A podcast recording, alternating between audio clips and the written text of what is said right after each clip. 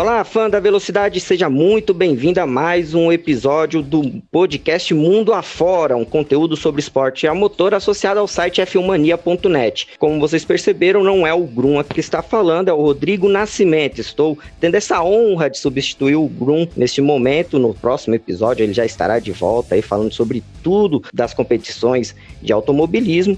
Ele, infelizmente, está com probleminhas técnicos, podemos dizer assim, por isso está de fora desse episódio. Mas, mas, já deixo claro que estão aqui do meu lado a equipe que vocês já estão acostumados em todos os episódios, tá bom? Falei no f1mania.net, além de acompanhar as notícias diariamente no site, convido vocês a seguir nas redes sociais, procurar lá no Twitter, no Instagram, no Facebook, pelo site F1 Mania. E é óbvio, assinar o nosso feed de podcasts, porque tem muita coisa boa de segunda a sexta-feira. É, ao meu lado estão aqui a dupla de jornalistas aí que vocês já conhecem, já estão acostumados em todos os episódios aqui do Mundo Afora, que é o Leonardo Marzon e o Felipe Giacomelli. E nessa semana, né, Léo? Vou começar por você aqui, você vai ser o meu primeiro alvo aqui no podcast.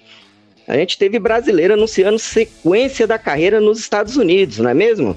Ah, é mesmo, Rodrigo. Primeiramente, seja bem-vindo ao podcast Mundo Afora, né? Você, Rodrigo, você também, Felipe, você que acompanha a gente. Pois é, uh, Tony Canan vai seguir na Indy. Ele já tinha manifestado o interesse de seguir na, na categoria americana depois desse ano em que ele faria despedida, faria a última volta, né? Como ele divulgou. Uh, mais por conta da pandemia, portões fechados, correndo pelo AJ Foyt, que não é uma equipe uh, das mais fortes, digamos assim, ele optou por esticar mais um pouquinho a carreira e vai pilotar pela Chip Ganassi, vai pilotar por uma das principais equipes do grid, a gente vai falar disso daqui a pouco. Boa, legal, Léo. E Felipe, tem brasileiro muito perto de título lá na Europa, não é mesmo? Oi, Léo. Oi, Rodrigo. Primeiro, também bem-vindo ao nosso podcast. Tem sim, o Gianluca Petekoff teve mais uma etapa na Fórmula Regional Europeia. Ele tá num jejum de vitórias assim um pouquinho grande. Mais, import mais importante é que ele tá ali, primeiro lugar na tabela, faltando somente uma rodada. E também quero dar as boas-vindas ao Nico Huckenberg, que está sendo o narrador aqui hoje do podcast. Seja muito bem-vindo nesse dia em que o Grum não pôde comparecer. quem dera, quem dera se eu fosse o Nico Huckenberg. É, bom, é isso aí, Felipe, valeu pelas informações. E, ó, nesse final de semana a gente teve brasileiro em todas as partes do mundo, então não vamos mais perder tempo, não. Vamos começar a nossa viagem mundo afora.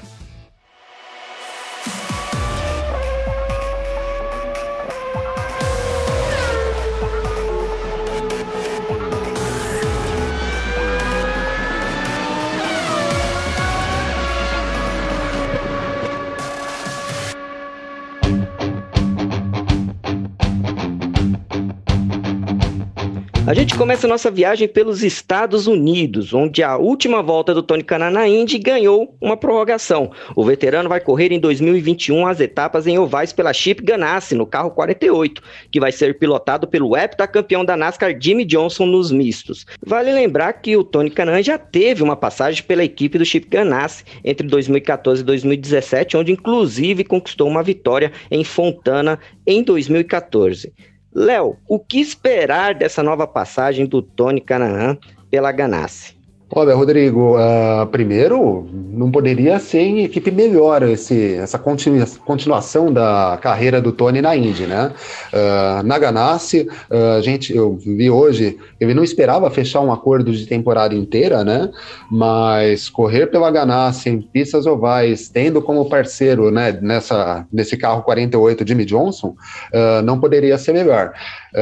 ele tem muita experiência em ovais, mas além disso, dá uma expectativa, e acho que a gente pode falar isso de antemão, uh, de colocar o Tony como um piloto com chances de vencer em Indianápolis, que no fim das contas é o que todo piloto que não vai fazer a temporada completa da Indy, exceção ao Jimmy Johnson, que não vai correr em ovais, né, uh, deseja quando faz, quando fecha esse tipo de vínculo.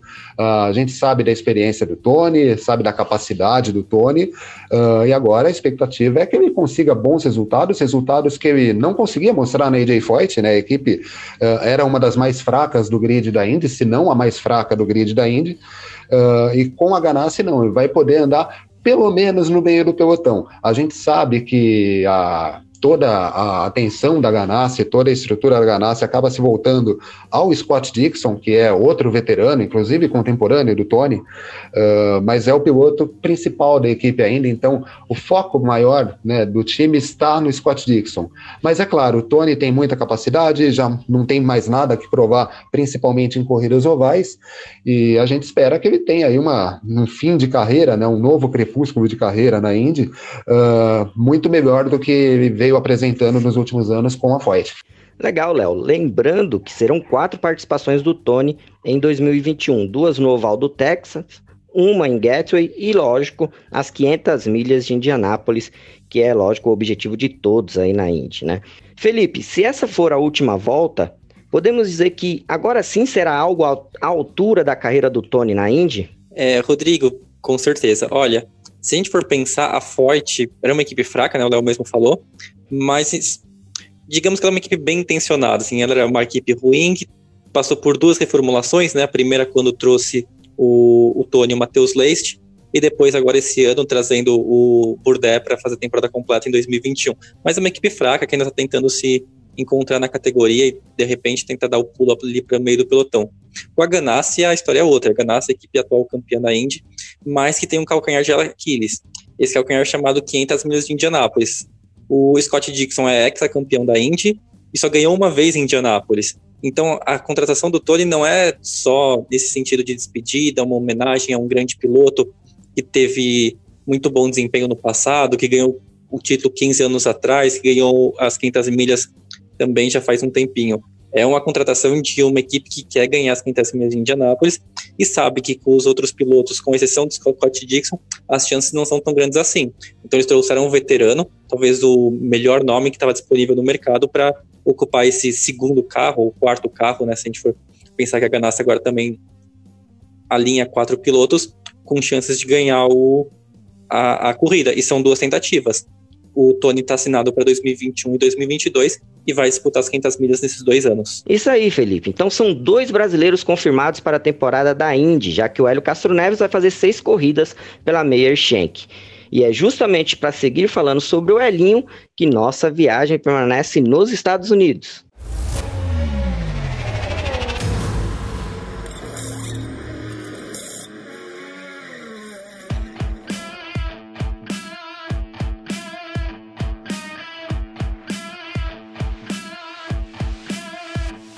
Hélio Castro Neves, o campeão da INSA, vai defender o título deste ano por outra equipe. Com a saída da Penske, o brasileiro vai para o Wayne Taylor Racing, time que utilizará o Acura DPI no ano que vem. Para a defesa do título, o Elinho terá dois de seus companheiros deste ano. Rick Taylor, filho do dono da equipe, que foi campeão junto ao Elinho, e Alexander Rossi. Eles se juntam também a Felipe Albuquerque, o português que já defendeu a Wayne Taylor neste ano. Bom, vou falar com o xará dele aqui, entre, entre aspas, né? Felipe, porque você é o Felipe, não é Felipe, né? Que nem o Albuquerque. Felipe, é a mesma tripulação da Penske neste ano, mas com o Felipe Albuquerque. O que esperar desse time no ano que vem? Rodrigo, eu vou puxar a sardinha pro lado dos Filipes, mas, enfim, para quem escuta a gente aqui no podcast, já deve estar cansado de escutar eu falar isso. Mas o Felipe Albuquerque foi o grande piloto esse ano na divisão LMP2, né? Ele foi campeão da European Le Mans Series, foi campeão do WEC e ganhou as 24 horas de Le Mans. Então a Wayne contratou o que tinha de melhor no mercado, né? É uma tripulação fortíssima. O, os quatro pilotos estão uh, muito bem. Não vou falar em auge da carreira, porque é difícil a gente falar qual que talvez seja o auge do, do Elinho, mas esse vai ser um time complicado de ser superado no ano que vem. A gente está tão acostumado em torcer contra o Wayne Taylor, né? Se for pensar que eles rivalizaram bastante com a Penske nesse ano e com o Pipo Derani e com o Felipe Nasser nas últimas temporadas. E agora a gente torce para eles porque o Elinho vai estar tá lá, né? Correndo em Daytona agora no começo do ano, estreando, quem sabe, com o pé direito, já que Daytona foi um ponto fraco dele nessa campanha de título. Boa. É, Léo, o Hélio vai ter um calendário cheio, né? Em 2021, já que além da INSA, terá as participações na Indy, como havíamos mencionado lá atrás. O que, que você pode dizer a respeito do calendário do Hélio Castro Neves para 2021? Ah, Rodrigo, um calendário cheio mesmo, né? Maior do que o desse ano. Vai lembrar que nessa temporada inicialmente o Hélio faria, além da IMSA, a participação somente nas 500 milhas de Indianápolis, né? Uh, no final da temporada ele acabou substituindo o Oliver Eskel lá na Indy, na McLaren, né, para fazer duas provas no misto de Indianápolis mesmo. Mas agora não, agora ele vai ter seis provas né, com a Meyer Shank na Indy, inclusive as 500 milhas de Indianápolis, que o Tony também vai disputar, uh, além da defesa do título na IMSA. E não poderia ser em equipe melhor, né? Uh, como o Felipe disse, a Wayne Taylor a gente torcia muito contra, porque é uma equipe das mais competentes. Ela de fato atrapalhava a vida não só do Hélio na Penske, mas do Pipo Derani e do Felipe Nasser uh, na Action Express. E para você ter uma ideia, ela venceu Daytona já com o Fernando Alonso, com o Kamui Kobayashi. É uma equipe que mostra que é muito forte. Basta ver os pilotos que já defenderam a equipe nos últimos anos, né? Então o Hélio vai para um lugar muito bom, talvez a melhor equipe que ele pudesse escolher, sem que a, sem, já que a Penske não estará uh, mais no campeonato de endurance lá nos Estados Unidos. E além de tudo, com companheiros que ele já conhece, né? Ele correu com o Rick Taylor nas últimas temporadas, ele fez as provas de endurance nesse ano com o Alexander Rossi. A novidade é o Felipe Albuquerque, mas aí uh, é um dos pilotos, é um piloto super capacitado, né? Então não creio que não haverá problema em adaptação com ele. Uh, a ver como vai ser a temporada, mas é uma temporada que promete muito para linha. Boa, Léo. O primeiro compromisso do Hélio na nova equipe será a bateria de testes para as 24 horas de Daytona em janeiro. Depois, o brasileiro correrá em Daytona Beach na abertura da temporada nos dias 23 e 24 de janeiro. Seguimos nos Estados Unidos, mas agora em Road Atlanta. Vamos falar de Rafa Matos, que continua em boa fase lá na Transam e conquistou mais um pódio na temporada, terminando a primeira corrida da rodada dupla em terceiro, em prova que foi vencida por Mike Skin. Né, o resultado foi importante para o brasileiro conquistar o vice-campeonato da categoria TA2, que teve o título para Mike Skin. Bom, o campeonato terminou com o Mike Skin sendo campeão com 281 pontos, uma diferença até considerável para o segundo colocado, que foi o brasileiro Rafa Matos, com 207, que por sua vez ficou apenas com 3 pontos de diferença à frente do Cameron Lawrence, 204 pontos, né? Léo, mais uma boa temporada do Rafa lá nos Estados Unidos que você tem a dizer sobre isso? O Rafa Matos ele se encontrou nesse campeonato, né? Às vezes acontece, a gente vê alguns pilotos que uh, passam por categorias grandes e o Rafa passou por categorias enormes, né? Como a Indy, como a Stock Car, mas ele se encontrou na Transam. Uh, nessa temporada ele conseguiu uma vitória, a gente inclusive falou alguns episódios atrás dessa vitória do Rafa Matos lá em Austin, né? No Circuito das Américas. E por conta desse adiamento, acabou que ele conseguiu um vice-campeonato, né? Uh, um, desempenho bastante forte dele nesse ano. Vale lembrar que uh, se a gente pegar as provas, uh, o desempenho dele, a campanha do Rafa na temporada, quase sempre ele esteve no pódio, apesar de ter conquistado apenas uma vitória. mas ele teve muitos terceiros lugares, teve alguns segundos lugares não deu para acompanhar o ritmo do Mike Skin, né? Acabou sendo o campeão com alguma margem, eh, dominando o campeonato com algumas, né, com várias vitórias, mas o Rafa brigou por, por esse vice-campeonato a temporada inteira e acabou coroado com esse terceiro lugar na primeira prova. A segunda corrida ele terminou em décimo, mas também viu o Cameron Lawrence não conseguir um resultado suficiente para revirar esse resultado no campeonato, né? Então é um vice-campeonato para o Rafa, um vice-campeonato para o automobilismo brasileiro. A gente fala tanto de brasileiros em categorias de turismo no exterior, em categorias de gran turismo no exterior, e é sempre muito bacana quando a gente vê alguém se destacando. Então é super legal ver o Rafa conquistando mais um vice-campeonato na, na carreira dele. Só complementando, Léo, a Transan teria mais uma etapa neste ano, né, em Laguna Seca, agora em dezembro, mas a passagem pelo circuito de Monterrey foi cancelada. Bom, vamos viajar, galera. Agora dos Estados Unidos, vamos para a Itália.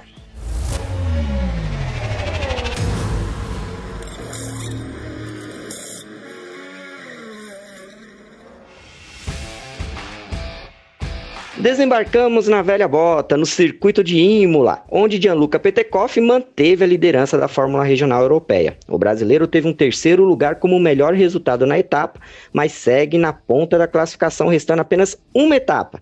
As vitórias do final de semana ficaram com Patrick Pasma, que ganhou as duas corridas do domingo, e no sábado o estreante Ian Rodrigues foi o vencedor. O Gianluca mandou uma mensagem pra gente. Vamos ouvir. Fim da penúltima etapa do campeonato. Fim de semana foi uma montanha russa aqui em Imola.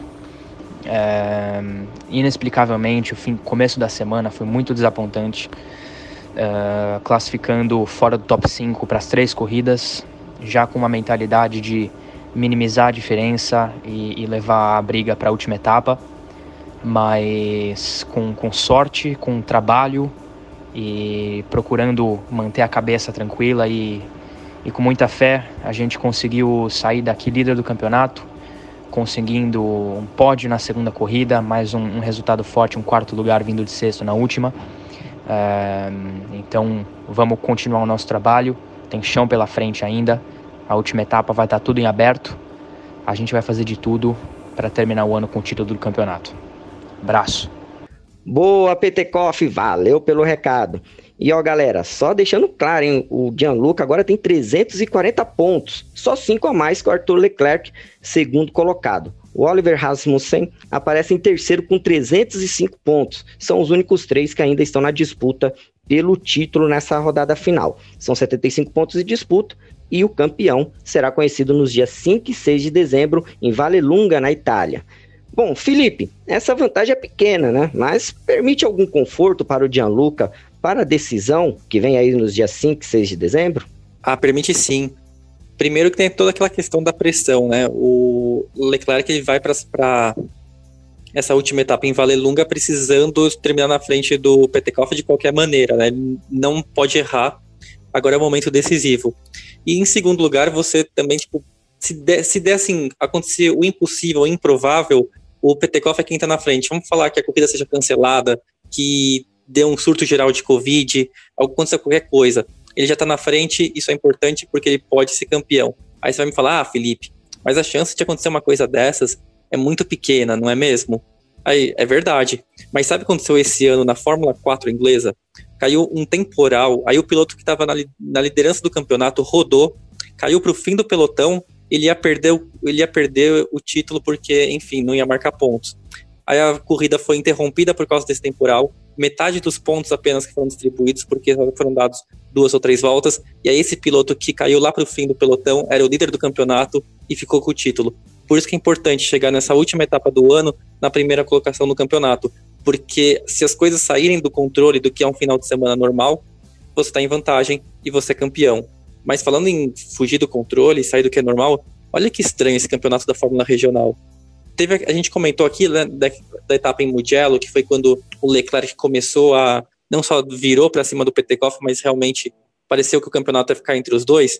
Desde aquele fim de semana já foram disputadas nove corridas, nenhuma vitória foi do Petekoff, nenhuma vitória do Leclerc. Todos os outros pilotos ganharam, não todos, enfim, mas todas as outras equipes tiveram um piloto na primeira colocação esses dois, que são os principais pilotos do campeonato, até agora não chegaram em primeiro. É, é, é muito estranho, né? Quando a gente vê dois pilotos de, no topo assim do campeonato, eles pararam de andar bem. Claro que eles não desaprenderam, né? É uma questão talvez de uh, as outras equipes melhoraram, problemas mecânicos também estão afligindo a, a, Prema, né? Que é o time em que esses dois correm. Mas é um ingrediente a mais para Valelunga que pode fazer os resultados serem muito improváveis. Sim, com certeza. E, Léo, independente do título, não dá para negar, né? É uma grande temporada do Gianluca Petekoff agora em 2020 na Fórmula Regional. Se a gente levar em conta que o, o Petekoff começou a temporada sem ter orçamento para terminar o campeonato, mesmo fazendo parte da academia de pilotos da Ferrari, ele não pode reclamar nada dessa temporada. Chega na última etapa com chances, como o Felipe disse, né? Com essa, com esse mini tabu de vitórias, né? Ele não tem conseguido vencer. A notícia positiva é que o Leclerc também não, uh, mas ele não pode reclamar da temporada dele não. Tem a chance, né? Entra na última rodada com chances de ser campeão. Uh, se credencia a um passo seguinte na carreira, e aí uh, a gente imagina uma Fórmula 3 internacional, quem sabe, né?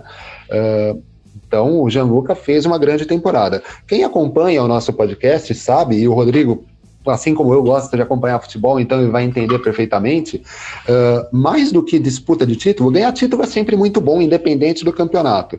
Mas em categoria de base, funciona mais, mais ou menos como no futebol. Uh, é importante você conseguir títulos, conseguir vitórias, mas mais importante do que isso é você mostrar trabalho.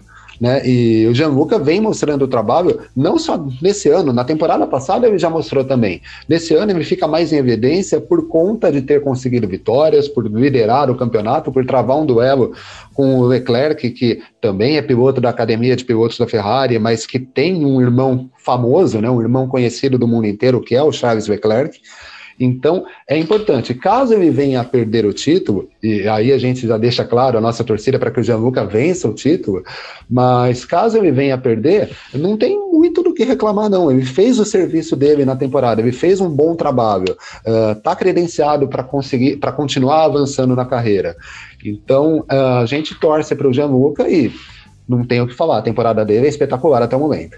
Legal, então vamos seguir aí na torcida pelo Gianluca Petekoff, é lógico, dando aquela secadinha básica aí no Arthur Leclerc. Bom, vamos continuar em Imola, porque a, o circuito italiano recebeu uma etapa da Fórmula 4 italiana neste fim de semana, que contou com a participação do Gabriel Bortoleto. O brasileiro teve dois oitavos lugares como os melhores resultados na penúltima rodada tripla do ano e agora é o quinto colocado no campeonato. O título ficou com Gabriel Mini, que venceu a primeira corrida do final de semana, enquanto as outras duas vitórias ficaram com Dino Beganovic e Jack Crawford. Assim como na Fórmula Regional, a etapa final da Fórmula 4 italiana também está marcada para Valelunga nos dias 5 e 6 de dezembro. Bom, é hora de deixar a Itália e vamos seguir para a Espanha.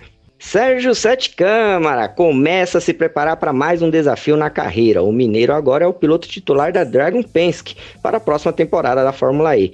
O Serginho participou do Festival de Berlim neste ano, quando foram realizadas seis provas decisivas para a temporada 2019-2020 da Fórmula E já pela Dragon. Temos uma mensagem enviada pelo Serginho. Vamos ouvir.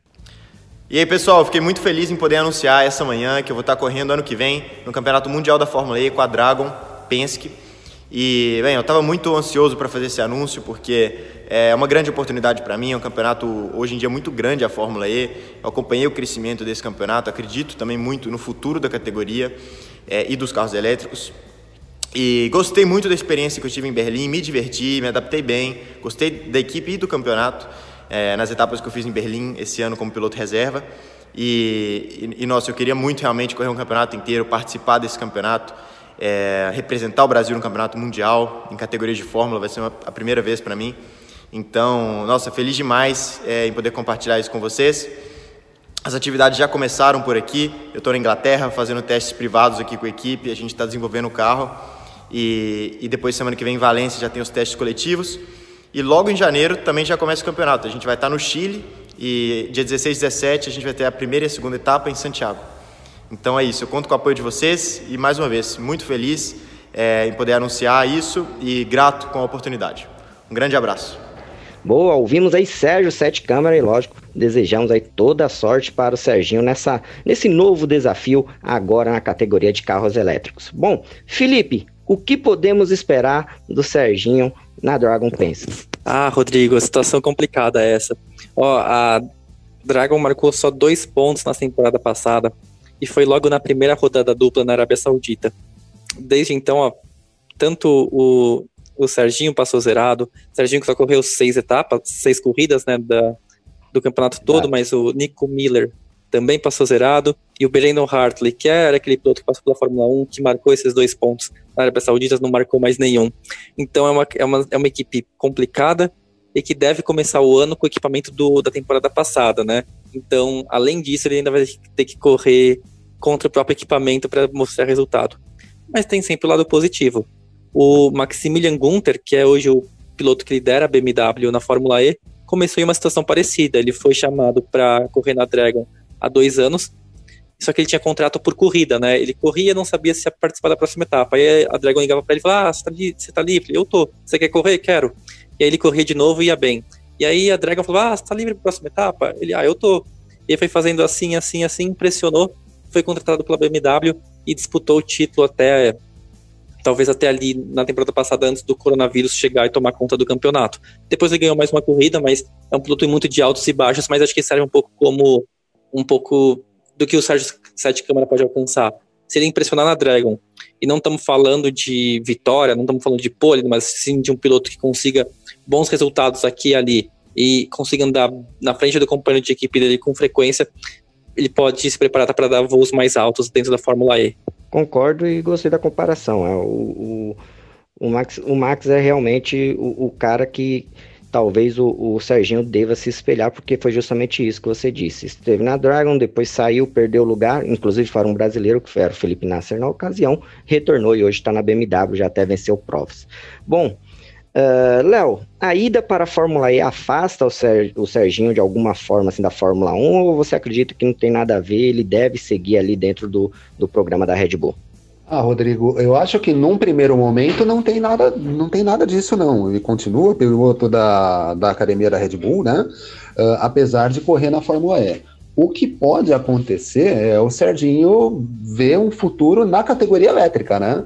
Uh, se ele de repente vê que ele pode é, avançar com a Dragon Penske, ou então, de repente, almejar uma equipe melhor, fazer um bom trabalho que dê a ele um destaque para subir de equipe, né, para tentar uma equipe melhor na Fórmula E, talvez ele possa, ele, por conta própria, é, abandonar o Road to Fórmula 1. Uh, mas aí a gente precisa aguardar o início da temporada, né? Precisa ver os testes que vão acontecer nesse final de semana uh, e ver o que ele pode fazer. Vai ser difícil, como o Felipe disse, ele vai correr com um equipamento defasado em relação às outras equipes, já que a Dragon uh, não vai, né, só vai atualizar o carro para a temporada desse ano, não vai né, ter um carro efetivamente novo, como a gente tem visto outras equipes uh, anunciando ao longo dessa semana mas ele pode se destacar. Primeiro de tudo, ele tem que ser melhor que o companheiro de equipe dele, isso em qualquer categoria do mundo, não só na Fórmula E, é assim, mas de repente apresentar bons,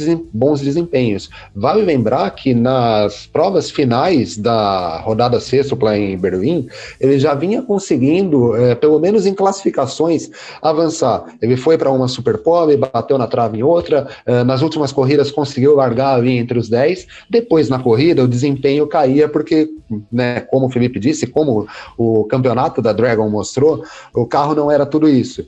Uh, e ele também não tem tanta experiência assim com o carro da Fórmula E. Uh, mas é mostrar um bom trabalho e de repente, caso ele tenha um bom trabalho com a equipe, uh, pode partir dele não tentar mais a Fórmula 1 e tentar uma carreira na Fórmula E, que funciona. A gente vê, por exemplo, é, apesar de ter uma passagem pela Fórmula 1, o Lucas de Graça hoje nem pensa em sair da Fórmula E. É a principal categoria dele, ele né, defende essa categoria, enfim, não é, não é só por conta dele correr lá que ele gosta da categoria, a gente sabe que ele é bastante engajado, mas ele vislumbra uma sequência de carreira lá na categoria elétrica e com o Serginho pode acontecer a mesma coisa.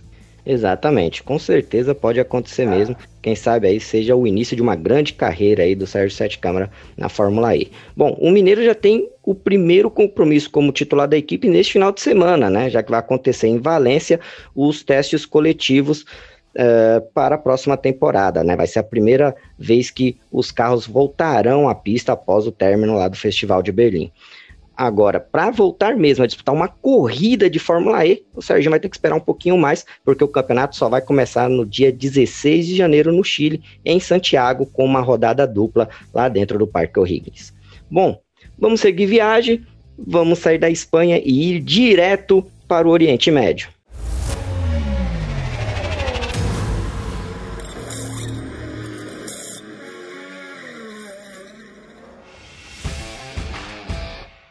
Chegamos ao Bahrein, onde a Fórmula 2 vai realizar neste fim de semana sua penúltima etapa. E mais uma vez teremos as presenças de Felipe Drogovic, Pedro Piquet e Guilherme Samaia. Como já faz um tempinho que a Fórmula 2 deu uma pausa, né? Teve a sua última etapa, vamos relembrar como está o campeonato. O Mick Schumacher, filho da lenda, lidera com 191 pontos contra 169 do Callum Aylott e 147 do Yuki Tsunoda. Felipe Drogovic tem 79 pontos e é o 11 colocado. O Pedro Piquet é o 21 com dois pontos e o Guilherme Samaia ainda não pontuou. Uh, Léo, o que esperar dos brasileiros nesse final de temporada aí da Fórmula 2? O que cada um pode ter como ambição, digamos assim, nessas etapas no Bahrein? Olha, Rodrigo, o que dá para esperar é que os brasileiros terão aí missões diferentes nesse final de semana, né? Quem acompanhou nos últimos meses o nosso podcast uh, e acompanhou os campeonato, o campeonato da Fórmula 2 tem visto que a trajetória dos três é completamente distinta. O Felipe Drogovic, a gente não esperava tanta coisa dele assim por conta do ano que ele teve uh, na Fórmula 3 em 2019, e de repente ele apareceu andando na frente, marcando pole, vencendo corridas. Então a expectativa para o Felipe é terminar o campeonato entre os 10 primeiros. Não está tão longe assim, é o 11 primeiro colocado. Em determinado momento do campeonato, a gente até vislumbrou que ele pudesse disputar o título, né? Apareceu durante boa parte do campeonato ali, é, rondando os cinco primeiros colocados, né? Mas a MP Motorsports também não é a equipe mais forte do grid da Fórmula, da Fórmula 2. Então a gente espera que ele termine entre os 10. Com relação ao Pedro Piquet, a gente espera que a Charus finalmente dê um carro para que ele tenha condições para pelo menos andar nos pontos. O Piquet uh, chegou para essa temporada com uma expectativa muito grande, apesar de, assim como o Felipe, ter vindo da Fórmula 3, uh, mas o equipamento não ajudou. Uh, só dois pontos é pouco. O Pedro tem capacidade para fazer muito mais do que isso, uh, e muitas vezes acabou sendo vítima do equipamento, né, que a Charus deu, que não é um equipamento competitivo. Uh, a Charus não conseguiu ter dois carros iguais, né?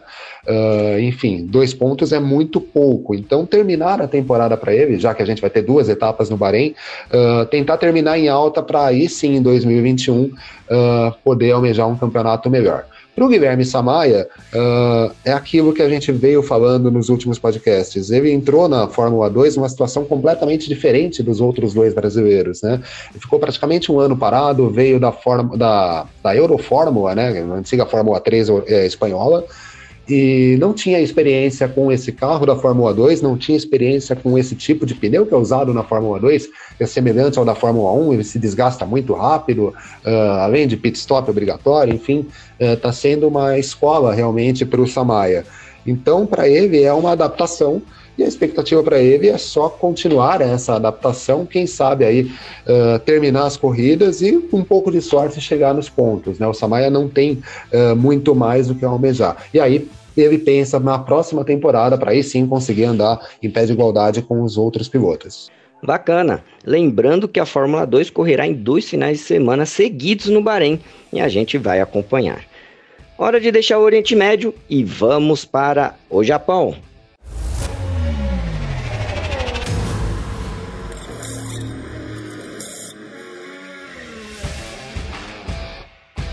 Atravessamos o mundo para chegar ao circuito de Fuji, no Japão, onde o João Paulo de Oliveira vai buscar o título da classe GT300 da Super GT.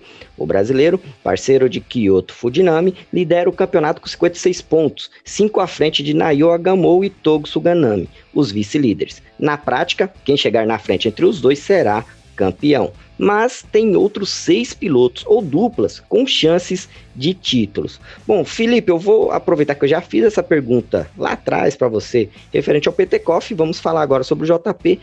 Qual o tamanho dessa vantagem do JP agora nessa reta final de campeonato? É de cinco pontos. Brincadeira. e eu já tinha calculado. Olha... Eu já tinha calculado. Mas. É... Continuando, é, é, é um, a situação é um pouquinho diferente do PT Coffee. Embora tudo que a gente falou do PT Coffee também se aplique ao João Paulo de Oliveira, de que se acontecer uma intempérie, ele, ele que está na frente, ele que é o campeão. Mas tem uma diferença entre os dois campeonatos. É que o Super GT tem um regulamento um pouco parecido com a Stock Car daqui, que é o que é a equalização dos carros a partir do desempenho dos pilotos. Então, quem ganhou a etapa anterior vai ter um lastro maior na próxima etapa e assim por diante, né? Quem chegou em último vai estar tá sem peso, vai estar tá com o, a bomba de combustível funcionando 100% e vai ter um desempenho melhor. Mas para a última etapa do ano, essa equalização acaba. Tá todo mundo de igual para igual, é claro que cada carro, né, por exemplo, o João Paulo de Oliveira corre de Nissan, o Nissan é um carro conhecido pelo motor dele, então se espera que ele vai andar melhor em trechos em que você possa acelerar. Mas tirando isso, equalização, lastro, isso não tem nada na última etapa. É todo mundo de igual para igual e por isso estar tá em primeiro no campeonato significa que essa vantagem ela não é relativa, né? Não é porque o brasileiro ganhou ou porque o brasileiro foi bem na penúltima etapa que ele vai chegar agora mais pesado para a última etapa. Não tem nada disso e quem chega na frente é campeão. Boa, então também vou repetir o que falamos lá atrás sobre o Petekoff, serve aqui para o caso do JP Oliveira. Galerinha, aquela fé, aquela energia positiva para o JP e é lógico, aquela secadinha marota em todo o resto do grid aí para o próximo fim de semana no Japão, tá bom? Amigos, chegamos ao final de mais uma edição do podcast Mundo Afora. Léo, mais uma semana bastante movimentada nas pistas vem por aí. E onde a gente te encontra nas redes sociais, Léo? Ah, Rodrigo, nas redes sociais é o seguinte: joga Leonardo Marçom, seja no Facebook, no Instagram, no Twitter. Uh, procura por Leonardo Marçom, a gente está lá. Pode seguir, pode pedir amizade, pode ADD, a gente tecla com vocês. E quem quiser acompanhar o meu trabalho, pode acompanhar, é, pode seguir o F1 Mania, né, para onde esse podcast vai estar agregado quando ele for para o ar, e também as plataformas digitais da revista Racing, ok? Ok, ok. E você, Felipe, onde a gente consegue te encontrar nas redes sociais? Nas redes sociais, é só procurar por Felipe Giacomelli, tanto no Twitter quanto no Instagram. Ou então entrar no meu site, o World of Motorsport, ou felipejacomelli.com, onde eu publico a agenda da velocidade. Toda quinta-feira né, eu faço um post que tem os horários, o, onde assistir as corridas do fim de semana e quem são os brasileiros nas pistas. E enfim, a gente já falou de quem vão ser, por exemplo, vai ser o João Paulo de Oliveira, o Felipe Drogovic, o Pedro Piquet o Guilherme Samaia, mas aí é só entrar no meu site e ali vai ter um post com os horários, onde assistir. E se você perder alguma das sessões de pista, só volta lá que ainda coloca um link com o resultado. Boa, maravilha. Então aí, tanto Léo quanto o Felipe já falaram as redes sociais deles. Bom, vou só fazer uma pequena propaganda aqui. Pode procurar por Rodrigo Nascimento aí no Facebook, no Instagram e no Twitter, tá? Não costumo postar tanto quanto eles, mas Estamos aí participando aos pouquinhos dessa comunidade aí da velocidade, dos fãs da velocidade. Bom, Rodrigão, e eu tô sabendo, tô sabendo que você tá acelerando por aí também, né? É, tem, exato, exato. Bom, já que você tocou no assunto, não queria fazer a propaganda aqui, modéstia à parte, mas vou fazer.